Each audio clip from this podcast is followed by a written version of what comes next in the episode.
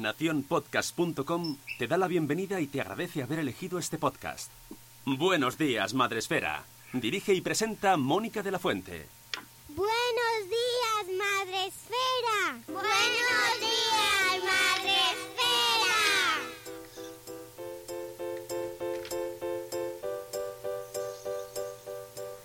Buenos días, Madre Esfera. Hola amigos, bienvenidos un día más en esta edición, en esta semana especial que estamos haciendo, en esto que estamos viviendo tan raro que no sabemos cómo describirlo y que eh, estamos intentando hacer un poco más llevadero con directos cada día. Eh, ya sabéis, estáis en el podcast de la comunidad de Madresfera, hoy en versión 10 de la mañana, gente que no quiere madrugar tanto, o que hemos madrugado pero que nos vamos a otro horario, mejor. y no, lo hacemos acompañados, en este caso, de nuestra amiga María Zabala, que hace mucho que no se pasa por aquí, porque como no hacemos directos todos los días, no te llamamos tanto, ¿verdad María? ¿Qué tal estás? Me tenemos abandonada. Te tenemos abandonada. ¿Cómo estás? Lo primero bien, estoy bien, estoy bien. Afortunadamente, eh, los más directos eh, de mi familia estamos bien. Ya cada vez conociendo más casos en los que personas muy cercanas están perdiendo eh, a gente querida o de personas muy cercanas que lamentablemente están cayendo en situaciones de infección grave, pero bueno, pues hay que intentar seguir por, por ellos y por nosotros. Efectivamente, poco a poco van empezando a acercarse los casos cuando no ha pasado ya. Es decir, hay gente que ya lo ha vivido desde el principio, pero cada vez vamos viendo más casos que se van multiplicando. Y por eso recordamos, y lo haremos mucho, quédate en casa y si tienes que salir por lo que sea, por la urgencia que te corresponda, distanciamiento social. La distancia social fundamental y, por supuesto, lavarnos las manos, higiene, eh, respetar todas las medidas de seguridad que se han planteado. En fin, lo repetiremos luego. Pero bueno, en nuestro caso hoy hemos elegido hablar contigo porque, amiga, ha llegado el apocalipsis y las redes y la tecnología ha acudido a ayudarnos, han acudido como los vengadores en la oscuridad. El otro día el otro día justo, además, publicaba un tuit sobre este tema, Mónica, porque em, me, pasaban dos cosas por la cabeza. Es cierto, quien me conoce lo sabe que yo no soy antitecnología, lógicamente. No soy tampoco una ingenua, o sea, todo esto tiene sus cosas malas.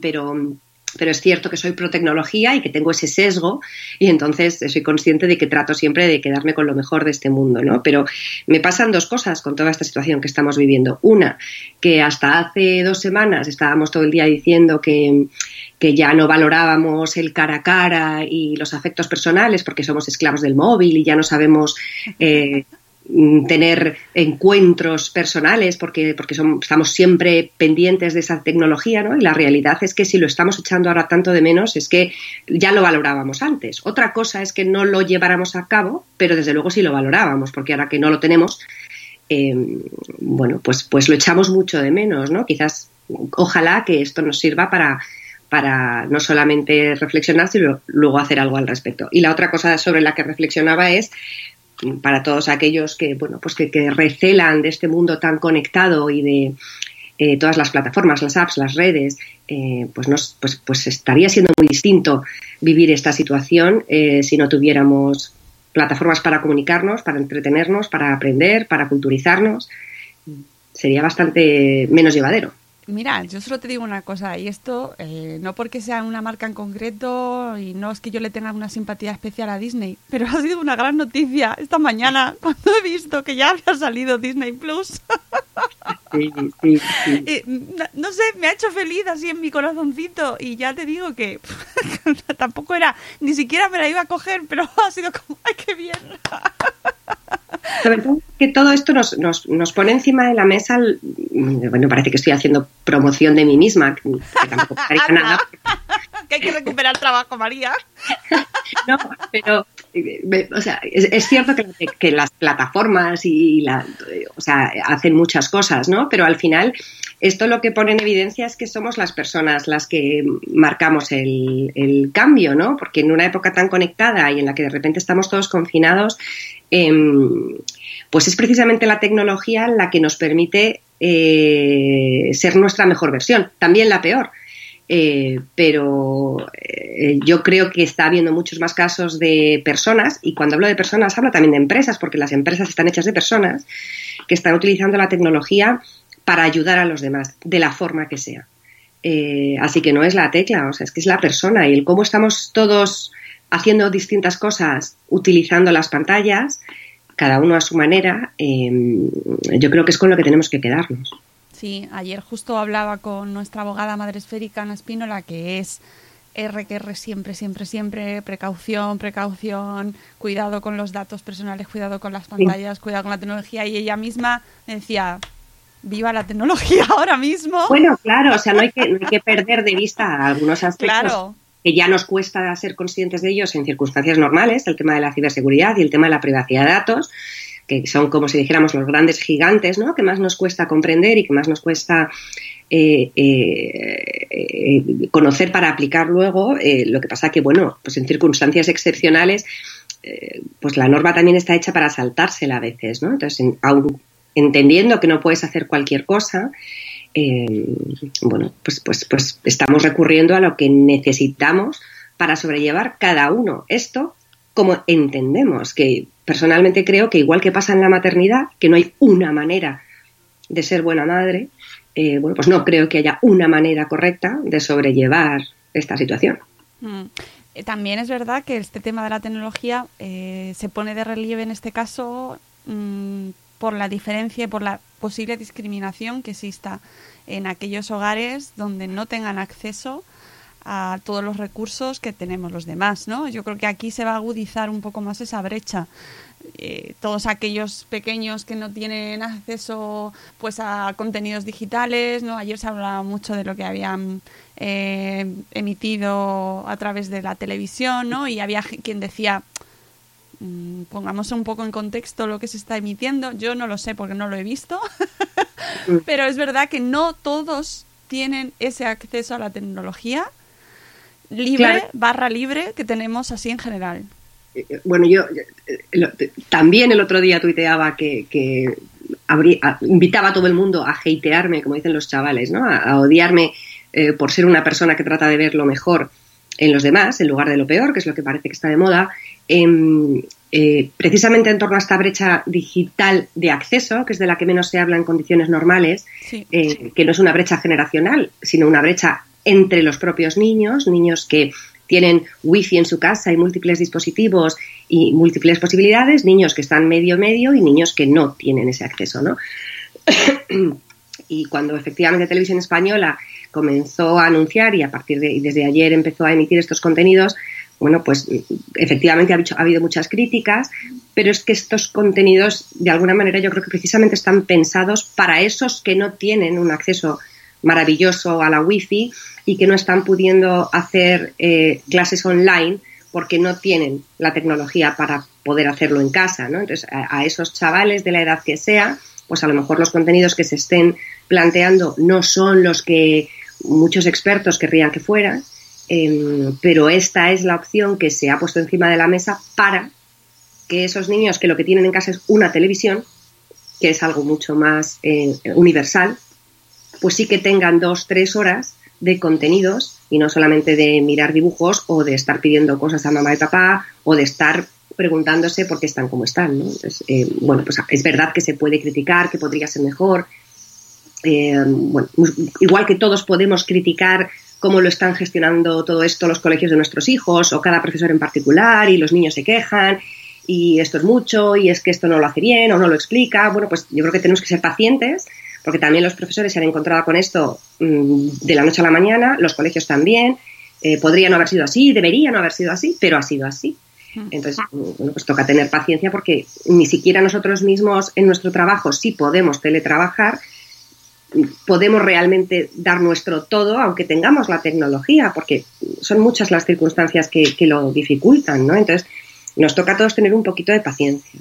Sí, sí, al final con el tema de este de la televisión eh, hay quien puede elegir, es decir, no, no, ponerla y seguir, claro, pues eso, nosotros seguimos nuestro orden de deberes, eh, cuando les toca conectarse se conectan eh, o hace o visitan el blog o consultan los deberes que les hayan subido no sé dónde, pero hay quien no tiene esa opción, ¿no? No puede elegir y es lo que tiene, es a lo que llegan. Otra cosa, y en la que yo directamente no me meto, es en el tipo de contenidos que se hayan subido, porque no es mi, no es mi papel, pero sí entiendo hacia, hacia dónde iba, ¿no? Dirigida. Luego ya, yo creo que estamos viviendo un momento de muy buenas intenciones en general, que luego pues eso, pues lo que hablábamos del cole, de los profes, de, de los que, que nos ha pillado a todos pero tú piénsalo fuera del plano educativo, ¿no? Y fuera del plano de la tecnología y piensa en ti misma, o yo por lo menos lo hago así. Yo me levanto todos los días con muy buenas intenciones, no voy a perder la paciencia, no voy a pretender tener la casa como los chorros del oro todos los días, no voy a pretender mm, llevar todo esto con máxima felicidad cada uno de los minutos de cada una de las horas, ¿no? O sea, me, me levanto con muy buenas intenciones y a lo largo del día voy fallando estrepitosamente eh, muchas veces, ¿no? Lo que pasa es que no hay nadie mirándome para ir comentando si lo estoy haciendo bien, si estoy a la altura de las expectativas de otros, si mis tres hijos están recibiendo cada uno lo que necesitan de mí, ¿no? No, hay nadie que esté pendiente de eso. Eh, Gracias a Dios. Entonces, estamos todos pendientes de lo que hacen eh, nuestros, los profes de nuestros niños, o Televisión Española en lo educativo, o fulanito en su decisión. O los vecinos. ¿no? Entonces, como digo, vamos a dejar, esto también lo digo siempre, ¿no? Vamos a dejar de pensar en lo que hacen los demás y lo poco que nos gusta y vamos a pensar en qué queremos hacer nosotros con las circunstancias. ¿A ti no te gusta lo que está haciendo Televisión Española educativamente hablando? Pues no recurras a eso, haz otra cosa. ¿No te gusta? Em, bueno, pues vamos a manejar lo que podamos manejar. Sí, totalmente de acuerdo. Eh, me gusta mucho eh, este post que publicaste de las 10 conversaciones con adolescentes sobre coronavirus y tecnología. me, parece muy acertado. Y mira que estamos viendo es que eso también está siendo un fenómeno. Los posts relacionados con el coronavirus, eh, yo qué sé, ¿sabes? Ayer lo decía yo, Oriento, eh, no intentéis vender la marca personal a costa del coronavirus, ¿sabes? O si lo vas a hacer, hazlo bien. pero, pero mm, porque se está en, temas de información y de marketing digital y de, de campañas, estamos viendo unas cosas. Y yo le contestaba, digo, mira, a mí por lo menos dame algo útil. ¿Sabes? Sí, Porque... sí, Bueno, yo, yo es lo que pienso en general con casi todo y, lo reflexiono mucho cuando tengo mis momentos bajos. Eh, eh, pues por ejemplo, ¿no? mi hija me dice muchas veces, mamá, pero tú eres influencer, ¿no? Y yo digo, ah, hija, no, no, yo no soy influencer, a mí me siguen tres, ¿no? Eh, pues, ¿qué cosas que podrías hacer para ganar visibilidad, ¿no? Pues seguramente podría hacer más cosas para ganar visibilidad eh, algunas de ellas pues probablemente serían implicarían traicionarme, ¿no? O aprovechar todo tipo de oportunidades y si es el Día Mundial del Beso, hablo de redes sociales y besos, ¿no? O sea, pero yo creo que al final el tema por lo menos en la gente que entre otras cosas genera contenido, como es mi caso, es generar contenido que sirva. Eh, no solamente que se pueda viralizar o no, y, y, entonces, bueno, pues es cierto que cuando empezó todo esto, yo tengo dos adolescentes en casa y un niño más pequeño, Em, y, esos adolescentes tienen muchos amigos que saben que a mí me gusta mucho hablar, entonces también me llamaban o me escribían, más chavales con los que hago talleres que luego mantienen el contacto, ¿no? Entonces te das cuenta de que yo me daba cuenta de que estaban deseando tener conversaciones sobre lo que estaba pasando, ¿no? Y por otra parte, como usuaria de tecnología, me daba cuenta de muchas cosas que estaban sucediendo, de noticias falsas, sobre todo en los primeros días, y de bulos, o de referentes para estos adolescentes que estaban compartiendo información errónea, o de cómo se sobrevenía todo el tema de tener que estudiar desde casa, ¿no? Em, y bueno, bueno, pues pensé en, plantear ideas de, cómo hablar de algunos de estos temas con nuestros hijos a partir de los 13 años, más o menos, em, en el cómo se mezcla su vida eh, cotidiana de repente con la situación que estamos viviendo y con la tecnología como, como factor absoluto, ¿no? Porque de repente eh, sus móviles, sus tablets o los ordenadores eh, se convierten en su puente con todo, con la información, con el entretenimiento, con la socialización, con el aprendizaje. Si ya lo era antes en un grado enorme, ahora es en un grado absoluto. Sí, yo creo que hasta pues, incluso los niños pequeñitos eh, estamos asistiendo fascinados al mundo de las videollamadas, cómo están entrando. es un fenómeno increíble. A mí me, me, me hace muchísima gracia cómo, se, cómo se relacionan. a todos mis hijos, bueno, pues les conozco, ¿no? Lógicamente, pero en esta situación les conoces aún más, ¿no? Sí. Eh, eh, y entonces a mi hijo pequeño que tiene 10 le estoy conociendo también en su, en su parte más académica, ¿no? Entonces es incapaz de estudiar sin hablar todo lo comenta, lee el problema, calcula la operación en voz alta, lee la frase, piensa y dice, madre mía, esto, qué pereza. Bueno, a ver, entonces, 5 por 4, todo lo está comentando. Le escribí a su profesora, oye, perdona, pero mi hijo es así en tu clase, porque es que si es así en tu clase, tú eres una santa, ¿no? Esa es la eh, conclusión que vamos a sacar, nuestros profes son unos santos. Y luego, como decías, le veo en las videollamadas que desafortunadamente son en mi móvil. Ya, esa es otra conclusión. Tablet, ¿no? Entonces yo me paso el día cargando mi móvil, porque ya se encarga él de gastar la batería de mi móvil con sus videollamadas y eh, a un volumen descomunal le oímos por toda la casa, ¿no? Eh, y hablando, y son, como dices tú, es, es, maravilloso. Es como en el patio, ¿no? Sí, sí.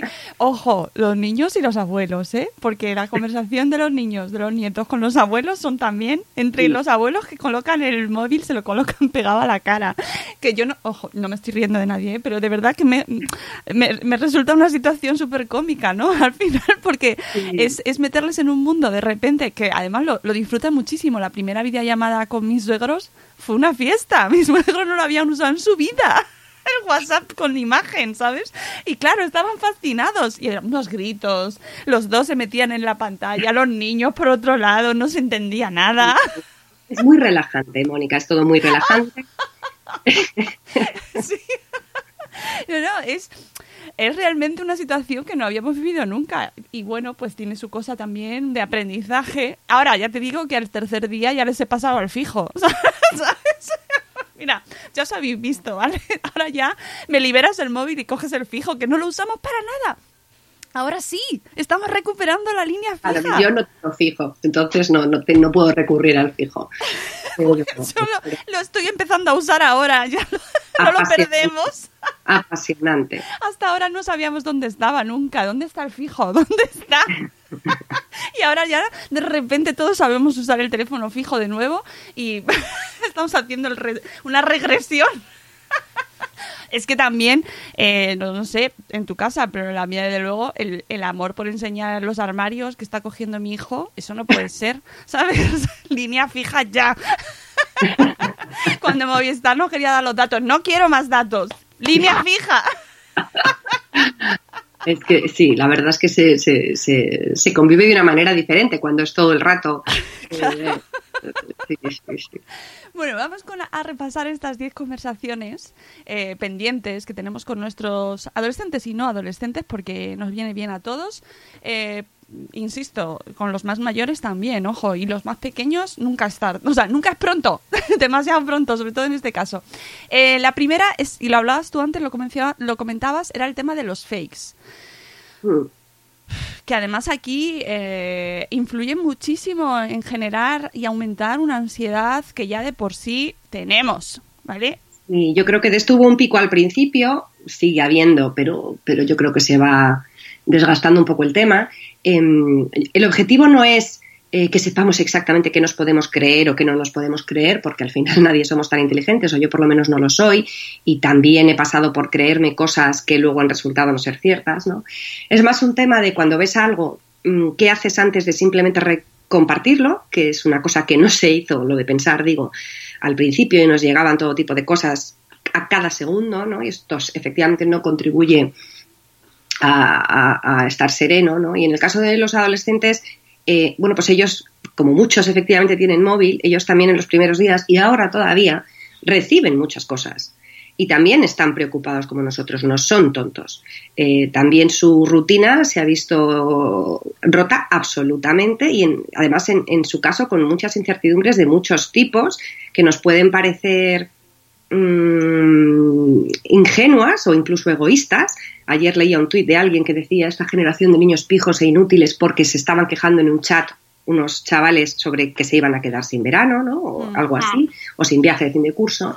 Bueno, pues cuando tienes 17 años o 16, quedarte sin viaje de fin de curso sí que es grave. Eh, es muy fácil juzgarlo cuando tienes 44, em, y ya hiciste tu viaje de fin de curso, ¿no? Em, cuando vas a enfrentarte a la EBAU y ya no sabes si la va a ver, o a otros exámenes, mi hijo iba a hacer unos exámenes que se han cancelado, em, eh, cuando tienes 15 años y has empezado a salir con un chico y de repente no le puedes ver hasta no sabes cuándo, pues esto a la gente de esta edad le trastorna.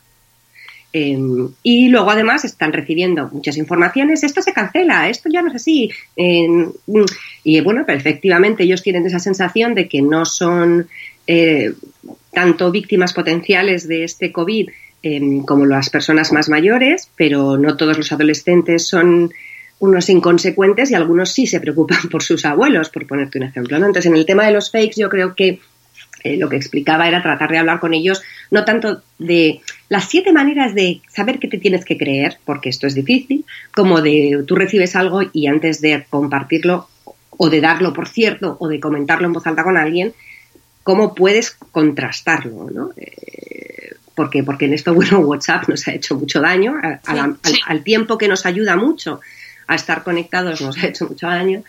Em, y, bueno, pues eh, aunque fue más al principio de esta crisis, tendremos además nuevas oleadas, bueno, pues llegan muchos fakes, ¿no? Y con, los fakes no me refiero solamente a los bulos o a las cosas que directamente son mentira, sino a las cosas que, como digo yo, intoxican o envenenan, a esas que están basadas en el sesgo, ¿no? O sea, eh, no es un fake el hecho de que alguien que es totalmente de eh, derechas te mande una noticia que arrasa con la gente de izquierdas, ¿no? O que critica lo que han hecho los de izquierdas o viceversa, no, quizás no es un fake, pero desde luego contribuye al malestar. ¿no? Entonces, antes de tú compartir algo que contribuye al malestar, pregúntate si realmente lo tienes que compartir. ¿no? Sí, sí, sí. Uy, me oigo a mí misma. A ver. Mm, mm. Eh, de hecho, ha sido una. Ahora ya. De hecho, ha sido un. También lo he ido viendo en los grupos un poco, que al principio todo el mundo compartía todo, todo, todo. Iban saliendo voces tímidas en plan. Eso no lo compartáis, por favor.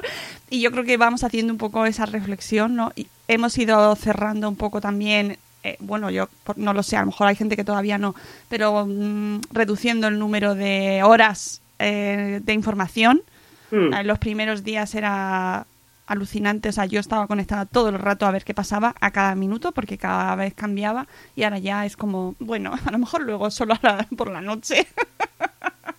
¿Sabes? Porque ya estaba bajando un poco el nivel de, o por lo menos a mí me lo parece, a lo mejor también porque me voy desconectando un poco más. Y eso también a nuestros hijos les afecta muchísimo. Claro, y sobre todo porque tal y como yo planteo esto, que como digo siempre no son consejos, porque yo no puedo dar consejos, pero son sugerencias o son ideas, eh, al final nosotros estamos viviendo muchas de estas cosas en persona, nuestros hijos también las están viviendo, los de estas edades, porque tienen su herramienta de acceso al mundo, ¿no? Entonces se convierte en una oportunidad estupenda de de que nuestras conversaciones con ellos sobre el móvil no sean el sermón de deja el móvil ya, sino de tú que te estás encontrando porque mira lo que me estoy encontrando yo, que es una barbaridad. ¿Entiendes? O sea, no es tanto decirles, pero ¿qué estáis compartiendo en vuestros móviles insustanciales? Sino de decirle, mira cuánto insustancial hay por encima de los 35, ¿no? Eh, sí. La verdad es que sí. Y esto me lleva al segundo punto, María, que es interesantísimo. Interesantísimo, el de los influencers. Madre mía. Pues bueno, es que aquí, claro, hay de todo. Esto, el quien el famoso episodio de esta influencer que compartió sus consejos sobre lo que había que hacer para evitar contagiarse, ¿no? Eh, no solamente el hecho de que ella lo comentara y compartiera, sino como luego los que decían que era incorrecto un poco más y la lapidan, ¿no? O sea, te quiero decir, hay muchas maneras de corregir a alguien o de rebatirla, no sé, es una cosa que a mí me, crea mucho estupor.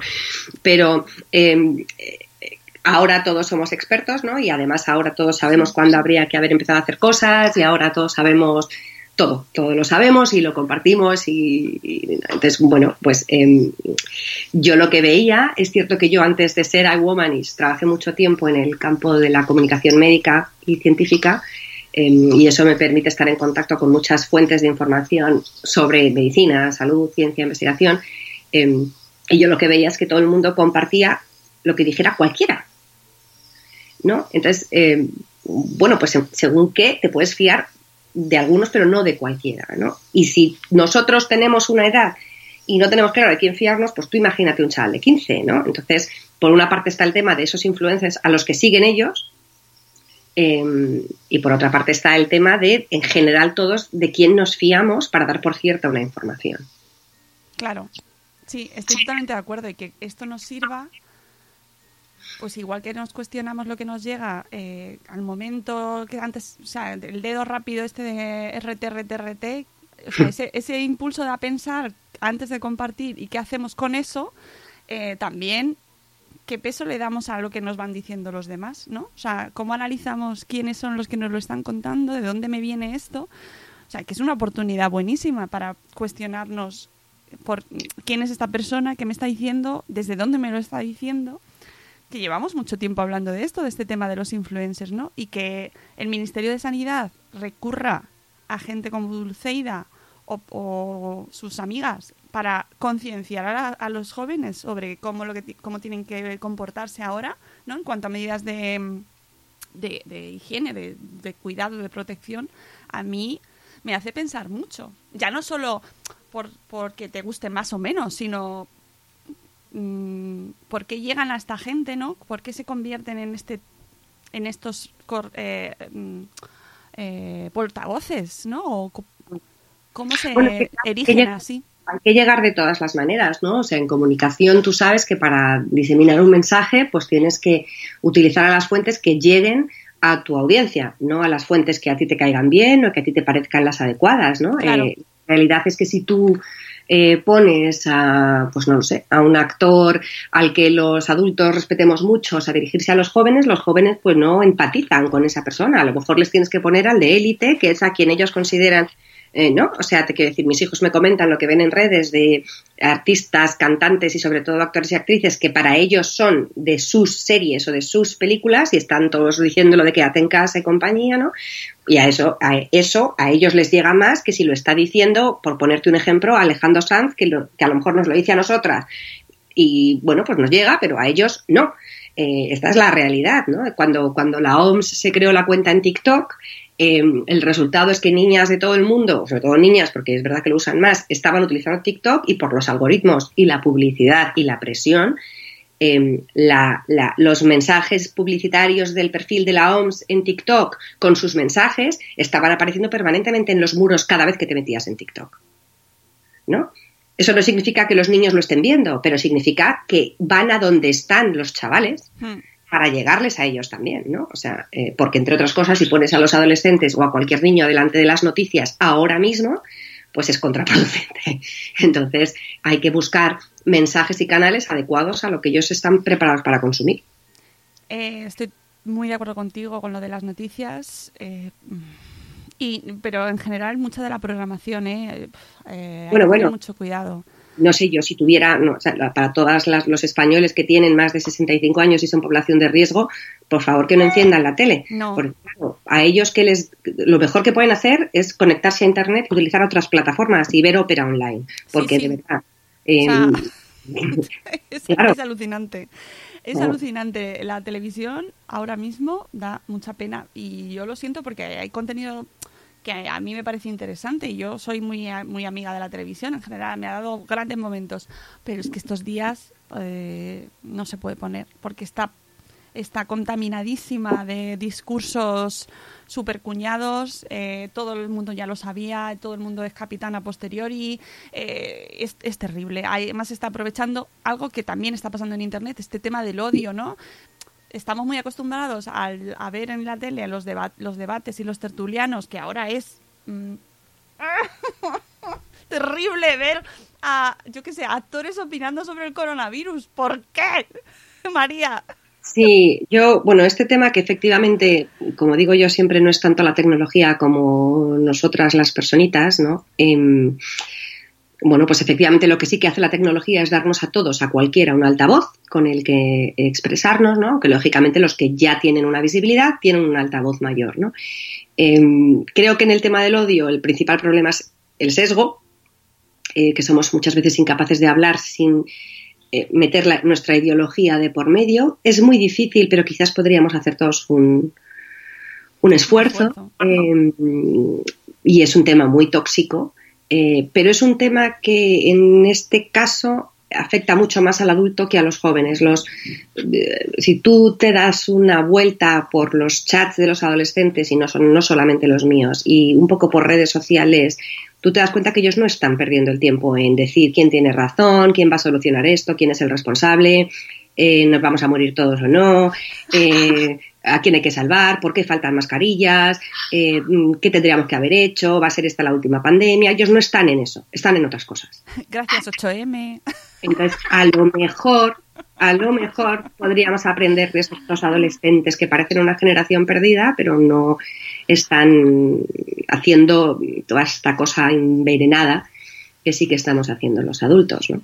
Sí, yo, un esfuerzo, por favor. O sea, me, me das una buena noticia, sinceramente. Es decir, que, que ellos no estén perdiendo el tiempo como nosotros en este tipo de mensajes tan tóxicos Claro, pero es que los adolescentes cuando tienen un sesgo, es un sesgo heredado y es un sesgo educativo, ¿no? Pues yo que sé, que tú les hables muy mal del machismo o muy mal del feminismo, pues ellos van interiorizando si son más de un lado o de otro. Si les hablas muy bien o muy mal de los toros o les hablas muy bien o muy mal de Vox o de Podemos, ¿no? Ellos heredan parte de ese sesgo.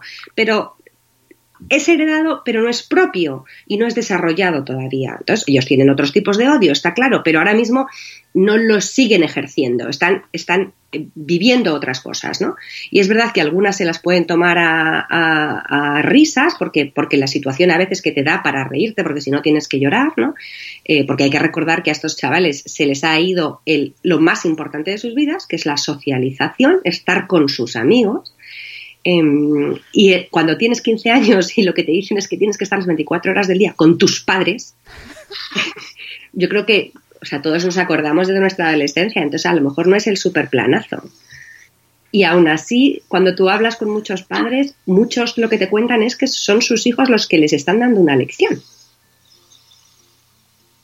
¿No? Porque a mí mis hijos de vez en cuando me dicen, ah, esto es horrible, qué rollo, tal, pero la realidad es que me lo ponen muy fácil. Entonces, eh, ellos no, ya no pueden quedar con sus amigos, pues se pasan el rato por videollamada o mientras juegan al Fortnite o al FIFA o a Brawl Stars, pues en los chats o mm, yo qué sé, haciendo vídeos, más la parte de estudiar, aprendiendo cómo pueden, qué es lo que tienen que hacer ahora, ¿no? Y no hacen además de todo eso decidir por qué hemos llegado aquí, de quién ha sido la culpa, esto cómo ha sido posible, ¿no? Entonces, a lo mejor, pues, no deberíamos intoxicarles, ¿no? Deberíamos copiarles es, una de las principales conclusiones que yo voy sacando ¿eh? estos días, que mis hijos lo llevan mucho mejor que yo, pobriños. Pero fíjate que quizás no es que lo lleven mejor, porque bueno, no estamos dentro de ellos, no sabemos exactamente qué se les pasa por la cabeza y por los corazones y cómo de hartos están o cómo de frustrados o cómo incluso de preocupados. Es simplemente que ellos entienden que algo es distinto y están bueno, pues observando la situación y haciendo lo que, lo que, joder, no sé, a mí me parece alucinante que todo lo que lees sobre este tema, quitando esas excepciones eh, terribles en las que tienen familias, niños con algún tipo de discapacidad o problemática y que realmente lo viven de otra manera, la mayor parte de la gente lo que traslada es que sus hijos están a la altura de las circunstancias. ¿No? Estos niños adictos a todo y estos niños sin empatía, estos niños sin generosidad, sin creatividad, estos niños, ¡bah! Em, están a la altura de las circunstancias. yo creo que es que no pasa nada porque si lo reconozcamos, ¿no? Porque les digamos, estoy flipando y estoy muy orgullosa porque te pido mm, que ayudes en casa y ayudas, porque te estás adaptando en la parte de los estudios, porque no me dices todos los días que lo único que quieres es quedar con tus amigos, estoy orgullosa de ti. Entonces, em, a lo mejor se lo podríamos decir, ¿no? Ahora cuando terminemos el programa, se lo decimos todos. Venga. Estoy totalmente de acuerdo, la verdad. Eh, tema de la ciberseguridad, eh, que es verdad que nos abrazamos a la tecnología, somos grandes amigos, nos está salvando la vida, pero mucho cuidado, porque aquí podemos, ya están, ya están saliendo muchas estafas online y están estafas, están los, los avisos ya de intentos de ciberataques a centros hospitalarios, que es para mí en este momento el mayor ejemplo de maldad humana, Em, porque no son bots los que están planificando esos ataques, son personas, o sea, que es que no sé cómo decirte lo que yo haría con esos. Em, eh, están, hay muchos eh, timos e intentos de phishing a propósito de enlaces que se crean con información aparente sobre la enfermedad o como si fueran fuentes oficiales, tú le das al enlace y bueno, pues te puedes meter cualquier tipo de basura en los dispositivos, eso es cierto, y eso tiene que ver con esa parte de a quién decides creerte y a dónde decides recurrir para tener información, ¿no? Em, pues este es un tema en el que todos necesitamos estar educados. Em, y bueno, pues habrá que tenerlo en cuenta en, los próximos meses para, no olvidarlo, ¿no? Porque lo que nos, eh, lo que está claro es que em, este es un aspecto eh, de nuestras vidas que va a ser cada vez más importante y que en este momento en el que estamos todos todo el día conectados de una u otra forma, em, pues estamos más expuestos que nunca. Yo recomiendo mucho, muchísimo, y yo sé que tú también lo haces, el libro de Silvia Barrera eh, de eh, es que no lo tengo aquí. De 50 eh, ideas para, de las redes y nuestros hijos. Es una maravilla, es una maravilla. Os lo tenéis que leer todos. Pero es que hace un repaso fantástico de cosas que deberíamos saber todos siempre. Y mm. creo que ahora mismo es cuando más quizás nos demos cuenta de nuestras debilidades en conocimiento de tecnología, pues a la hora de proteger los dispositivos, de tener un buen sistema, de tener nuestros backups hechos, nuestras copias de seguridad, que a nadie se... O sea, mm, ¿sabes? ¿Qué, qué peor momento para que se nos quede colgado los ordenadores de cambiar contraseñas, de hacer copias tú, de actualizar dispositivos, de plantearte algún antivirus en algún dispositivo donde guardes especial información, de tener en cuenta dónde te metes a comprar eh, online. Eh, bueno, pues de, tener cuidado con qué tipo de cosas compartes, ¿no? Porque, mm, bueno, pues a lo mejor WhatsApp no es el sitio para mandar una fotografía de tu DNI a alguien, ¿no? O, y lo hacemos sin pensar, ¿no? Eh, entonces, bueno, pues em, es un tema en el que tenemos que formarnos todos mucho más. Eh, es un tema del que no se está hablando mucho en estos días. Bueno, un poco sí, pero no mucho. Igual que tampoco se está hablando prácticamente nada em, de toda la gente que trabaja en empresas tecnológicas que está trabajando, ciertamente desde sus casas, pero trabajando para que no se caiga la red, para que funcionen las plataformas que utilizamos y las redes, para que nos ataquen menos. Em, yo no digo que haya que salir a aplaudirles, eh, bueno, un poquito. Hoy vamos a aplaudir a Disney. Son personas muy invisibles, eso sí que son esos hackers, no lo que pensamos que son, eso sí que son esas personas que entienden de tecnología y que hacen posible que ahora mismo estemos haciendo todo lo que estamos haciendo con cierta seguridad y con rapidez y con redes que funcionan y que no se caen, porque si ahora se nos cayera todo Internet, esto sí que es la mundial, o por lo menos en mi casa. Total, total. Eh, mm, entonces, bueno, pues es, es, un tema en el que, del que tenemos que aprender más. Mucho, y formarnos y estar a la altura, ¿no? Y saber que, cuáles son las plataformas que funcionan, cuáles son las más seguras, por qué son más seguras, qué implica que sea más segura o no. O sea, es una cosa que no nos leemos nadie, nuestros consentimientos de datos. Mm, yo creo que ahí tenemos una laguna de conocimiento que se está poniendo ahora mismo de, relevancia y que creo que es una oportunidad que hay que aprovechar. O sea, que tenemos que formarnos en este tema, nosotros y nuestros hijos. O sea, que todos mm. tenemos que saberlo, porque es que mm, nos está, ya lo estáis viendo, ¿qué seríamos nosotros sin esto? ¿Sabes? Pues nada. Y por supuesto, mi aplauso y mi amor a todos los que están currando para que podamos mantener, para que Skype funcione, para que Spreaker funcione, para que yo tenga wifi, cable, ¿sabes? Es que es, fundamental, vamos. Eh, siguiente punto, también importantísimo, el tema del estudio que hemos hablado un poco antes también y que... Aquí esta semana vamos a hablar también en el podcast sobre el tema de cómo está lo de la educación en casa. Mañana, de hecho, tengo a Gregorio Luri aquí en el programa para hablar de su último libro, donde reflexiona mucho sobre la educación y que nos va a venir muy bien verlo desde, este, desde esta luz de esto que estamos viviendo, porque él habla mucho sobre tecnología. Y el jueves tenemos a una profe de infantil y madre de tres el tema de la tecnología. Esto es un reto. O sea, si todo lo de anterior eran retos, María, ¿esto es un reto? Pues esto el tema es que es un reto que además afecta o implica a mucha gente muy distinta eh, y que además eh, tiene que tener en cuenta esa brecha de acceso a la que tú aludías al principio, no todos los niños tienen las mismas posibilidades de conectarse, y a la propia personalidad de los alumnos. ¿no? Eh, hay niños a los que les va a resultar más fácil seguir contenidos nuevos, hay niños que no, hay niños a los que les resulta más fácil la concentración en casa, hay niños menos. Em, o hay niños que em, eh, eh, pues eh, se distraen de una manera o se distraen de otra, pero son capaces de luego avanzar o no. Y para todo, todo esto, por una parte, el papel del profesor es más importante que nunca, no por su docencia en sí misma, sino por qué se le ocurra utilizar para impartir esa docencia, porque eso también va a marcar una diferencia. No hay más que hablar con los, con los chicos eh, para, que ellos interpreten cómo lo está haciendo un profesor y cómo lo está haciendo otro. Em, entonces, son, son, muchos matices muy diferentes. Por eso yo decía antes que tenemos que tener todos un poco de paciencia. Es cierto que quizás esto tendría que haber estado planteado desde hace mucho tiempo y que ya era ahora y que esto es un reto. No podemos pretender estar haciéndolo fenomenal desde el día uno.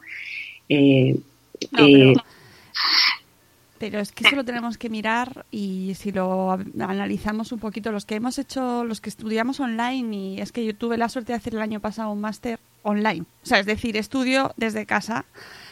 Ni siquiera estos estudios que están planteados para hacerlos vía internet están bien planteados.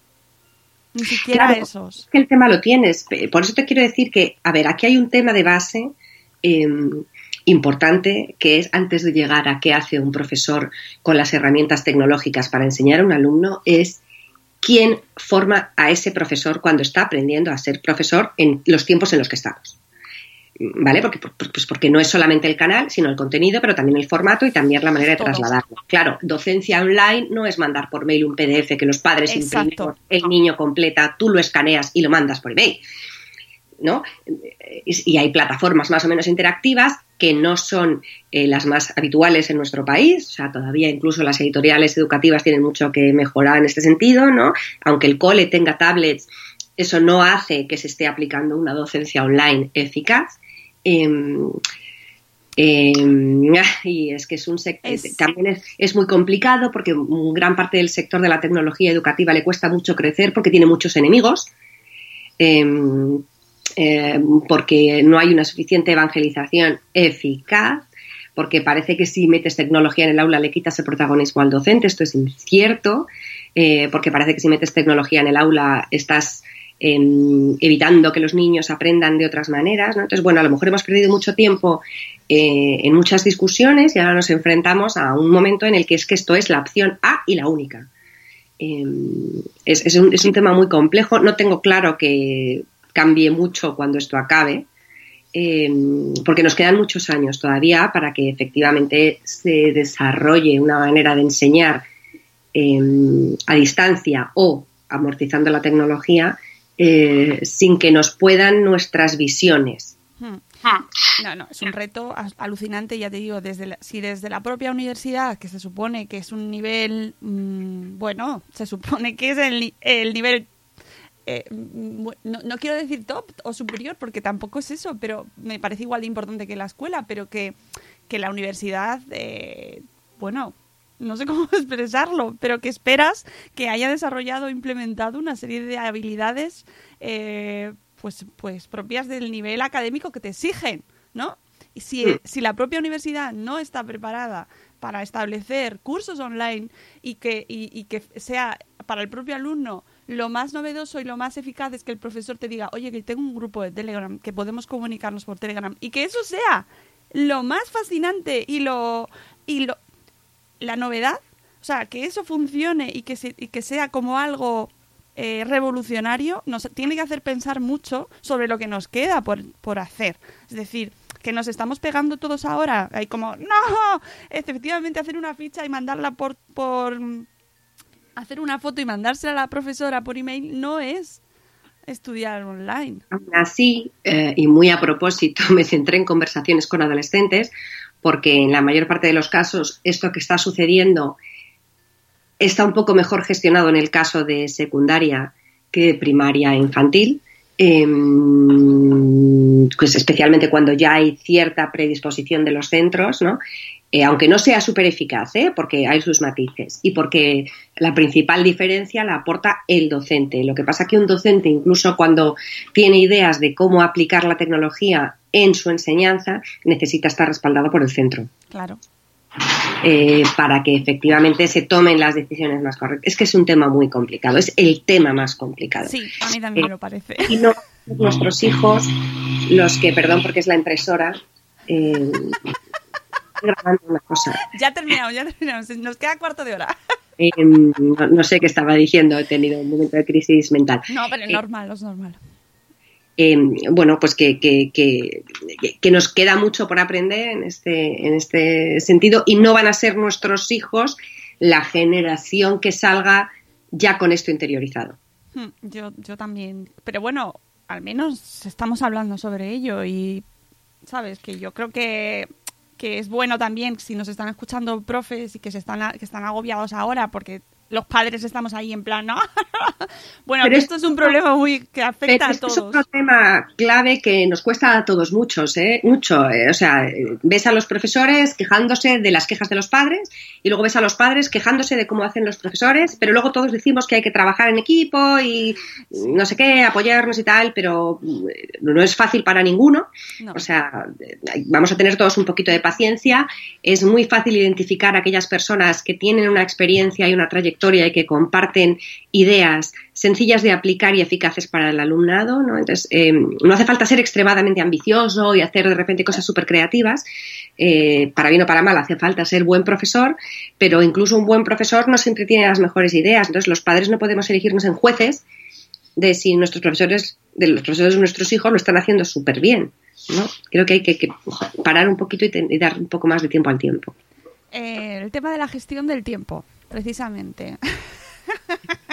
que esto... Bueno, este, este, era un tema más un poco en, línea con el estudio y luego con el del tiempo de pantalla, ¿no? O sea, no, yo no digo que haya que hacerse horarios, eh, pero hay cosas, hay aspectos de la tecnología que nos permiten eh, eh, aprovechar el día o ayudar a nuestros hijos a que a que lo aprovechen. Lógicamente, o sea, por ejemplo, uno de mis hijos sí que ha conocido en esta situación entre ello, ¿no? Para, para organizar si le encanta. Mi hija, sin embargo, dice que esto le estresa mucho más, ¿no? Entonces también va a depender de los eh, niños o de ponerse apps de eh, pues que les avisen cuando llevan determinado tiempo haciendo algo, pues para que hagan descansos. Son, son sugerencias, son ideas para el mayor, para el mediano, para el pequeño, eh, y, y, luego cada uno que haga lo que, lo que pueda. Sí que es cierto que es verdad que yo, por ejemplo, soy una persona organizada entonces, esta situación de imprevisto tan imprevisto, si no la trato de organizar, a mí me supera personalmente, ¿no? O sea, estar tan fuera de la rutina, a mí personalmente eh, me afecta. Entonces, tengo que buscar la manera de organizar cosas y la tecnología también me ayuda, me ayuda en esto. Sí, bueno, y cada uno, pues como tú bien dices, encuentra su, su equilibrio, ¿no? Y su claro, si bueno, tienes yo, tu agenda marcada todo o vas claro, un poco mucha gente que le encanta improvisar o con una tolerancia magnífica al caos o a los cambios y es una cosa que les motiva, les reta, bueno, pues yo lo respeto. Entonces, esa, esa, toda esa gente que ignore esta, este post de la gestión del tiempo, ¿no? Eh, eh, pues, pues no sé, o sea, yo por ejemplo cuando mis hijos eran más pequeños y estudiaban tal, pues yo les decía, pues te puedes poner, todos los dos mayores que cuando empezaban a estudiar ya un poco más en los cursos de primaria más elevados, ¿no? Pues tú tienes, después cuando estás estudiando porque estás de exámenes, ¿no? Hacerte como un semáforo sin nada de tecnología, en rojo lo que no te sabes, en amarillo lo que te sabes regulín y lo tienes ahí como con una cuerda, ¿no? Y en verde lo que te sabes y poco a poco tratar de llenarlo verde y que ya no quede nada en rojo. Bueno, pues yo soy así, como soy así, eso es lo que traslado en mi casa a mis hijos, ¿no? Quien no sea así, pues no es así y ya está, no es mejor ni peor. Sobre el tiempo de pantalla ya avisamos cuando empezamos aquí la, el encierro y vimos que nos íbamos a quedar en casa. Por favor, esos posts maravillosos de la gente que sabe mucho de, por favor, los niños más de, de dos horas de pantalla, no. mm, Ahora no es el momento. Mira, yo, eh, a ver, yo eh, vuelvo a decirlo, soy pro tecnología y no tengo a mis hijos delante de una pantalla todo el día. O sea, que yo también pongo límites, ¿no? Lo que no tengo muy claro es de qué sirve recomendar a la gente cosas irreales, ineficaces y muy dañinas. Eh, está claro que no les podemos aparcar todo el día delante. Eh, pero está claro que puedes dejar de imprimir, mi amor. Pobre que está haciendo sus Es deberes. mi adolescente mayor. Es que ha considerado que ahora es el momento de imprimir en nuestra impresora que hace un ruido como en el mundo. Em, otra vez he perdido el hilo. Em, que, no sé. que, que sí son, son dañinos. O sea, ahora mismo irreales, dañinos in- e innecesarios. Bueno, es que eh, bueno, hay cosas que... los- y, bueno, y esto es adolescentes, ¿eh? que, que tienen mucha más autonomía que un niño pequeño. Un niño pequeño puedes jugar, puedes hacer manu- manualidades, hacer galletas a ratos, pero hay situaciones en las que no puedes hacerlo todo con ellos, ¿no? Entonces, eh, tampoco yo creo que sea el fin del mundo, no que les pongas delante de una peli de 50 rombos, ¿no? Y te vayas tú a, hacerte la manicura, no, eso no. Eh, pero bueno, yo creo que todos somos sensatos y consecuentes, ¿no? Entonces, eh, en el caso de los adolescentes, fundamentalmente el mensaje era mm, dejar definitivamente aparcados los prejuicios. La tecnología para ellos ahora es la herramienta de hacer todo lo que no están pudiendo hacer. Eh, entonces, yo es cierto, como dices tú, que la primera semana lo que más veía era todo tipo de horarios, planteamientos y sugerencias de cómo ayudar a organizar la jornada para tus hijos pequeños, medianos y mayores, ¿no? Y en todas una de las recomendaciones es no les aumentes el tiempo de pantalla o actividades sin pantallas, ¿no? O horario, descanso a media mañana sin pantallas, ¿no? Entonces yo decía, bueno, o sea, es que es, es que es tremendo. Entonces que la otra alternativa es decir, descanso a media mañana sin plastilina. O sea, es que estamos todo el día pensando que estar delante de una pantalla es perder el tiempo. Entonces, eh, quien marca la diferencia entre si que el niño esté delante de la pantalla es, es perder el tiempo o no, somos nosotros, no los niños ni las pantallas. En función de lo que elijamos, poner a los niños en las pantallas. Entonces, a ver si conseguimos con esta crisis eh, empezar a entender que, que, bueno, pues que, que- que depende de nosotros lo que un niño está haciendo delante de una pantalla. Mm. Me da igual la edad.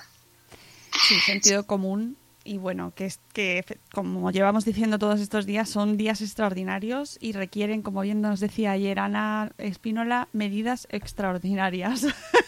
Eso yo creo que aplica a todo. Bueno, claro, o sea, yo estoy intentando que mis hijos que ahora comen y cenan en casa y eso implica que yo hago la comida de la cena eh, dos veces al día para cinco, pues sí, intento que coman sano eh, o variado, eh, pero hay momentos en los que digo, mm, si vuelvo a cocinar en este momento, entro en vasoespasmo, cena libre, come lo que puedas y si come lo que puedas es dos magdalenas, pues tú mismo. Eh, no sé, pues sí, esto a lo mejor me hace peor madre y a ellos obesos inmediatos, ¿no? No lo sé. Pero Ese es otro tema. Ahora, por favor, tampoco abstenerse también esos posts de no des tanto azúcar a tus hijos, ¿vale? tampoco es el momento, de verdad. que todos, ya lo sabemos, ya lo sabemos. yo creo que educar no es una sola cosa. Y educar No. bien pues aún, no sé. Eh, estamos en un momento, estamos entre paréntesis y todo eso, todos estos posts maravillosos ya los tenemos, ya los hemos leído. Existen secciones completas, gente que vive de eso, expertos, todo, ya lo sabemos, todo. No, no hace Y, falta mira, ahora. esto tiene mucho que ver con el tema que viene luego, el de la salud, ¿no? Que es verdad, lo de lavarte las manos y lo de estornuda, más luego el tema de las posturas cuando usamos más tecnología, pues cuidarlas, ¿no? Pero al final me da igual tiempo de pantalla, fakes, cómo gestionan el tiempo, cómo aprenden en casa, si van a perder el curso, no van a perder el curso, si les hacen un ataque de, una, de phishing, si les odian en internet o no. A mí al final, a mí personalmente en concreto, lo que me preocupa en estos momentos con mis hijos es que estén bien. Claro. Saber si están muy preocupados, saber si están muy agobiados, saber si el pequeño está asustado, em, saber si la otra está requete agobiada porque es muy exigente y no se está enterando de nada y le parece el fin del mundo tener que aprender así, saber que están bien. Eh, entonces, todo lo demás, cómo comen, cuánta pantalla, si van a sacar sobresaliente en el tercer trimestre, si están siendo súper creativos con la tecnología o sin la tecnología, si se hacen su cama sin arrugas o no, viene después. ¿No? Entonces, eh, que, que yo saber cómo se encuentran, ayudarles a hablar para saber cómo se encuentran, cómo viven esto, que hasta a mí me está costando vivirlo, porque me parece que estoy viendo una serie, Sí. ¿no? Entonces, eh, bueno, pues, pues Sí. saber que también. Y, y, eh, y- y sobre todo cuidar mucho, aparte de, de que la gente que está luchando contra esto ya fuera, que se cuide mucho, obviamente, ¿no? Eh, lo que es físicamente y, y, y, el tema del virus en sí, ya los que estamos en casa, nuestra salud mental. Yo creo que eso eh, nos afecta muchísimo a todos y que aquí tenemos mucha responsabilidad. También está al final la responsabilidad personal, ¿no? Que pones al final. Río sí, está. Este es el post que me queda, es el de mañana. El de la responsabilidad personal es fundamental, pero el tema de la salud mental eh, creo que es uno de, los, de nuestras prioridades, o por lo menos de las mías, ¿no? Estar, encontrarnos bien. Es difícil, estamos mm, todos eh, navegando por diferentes estados mentales a lo largo del día, emocionales, ¿no? Y, mm. Que no es lo mismo exactamente, pero sí, que te puede afectar y que yo creo que al final es lo, es la, para mí es la prioridad. ¿no? Encontrarnos bien lo, máximo posible.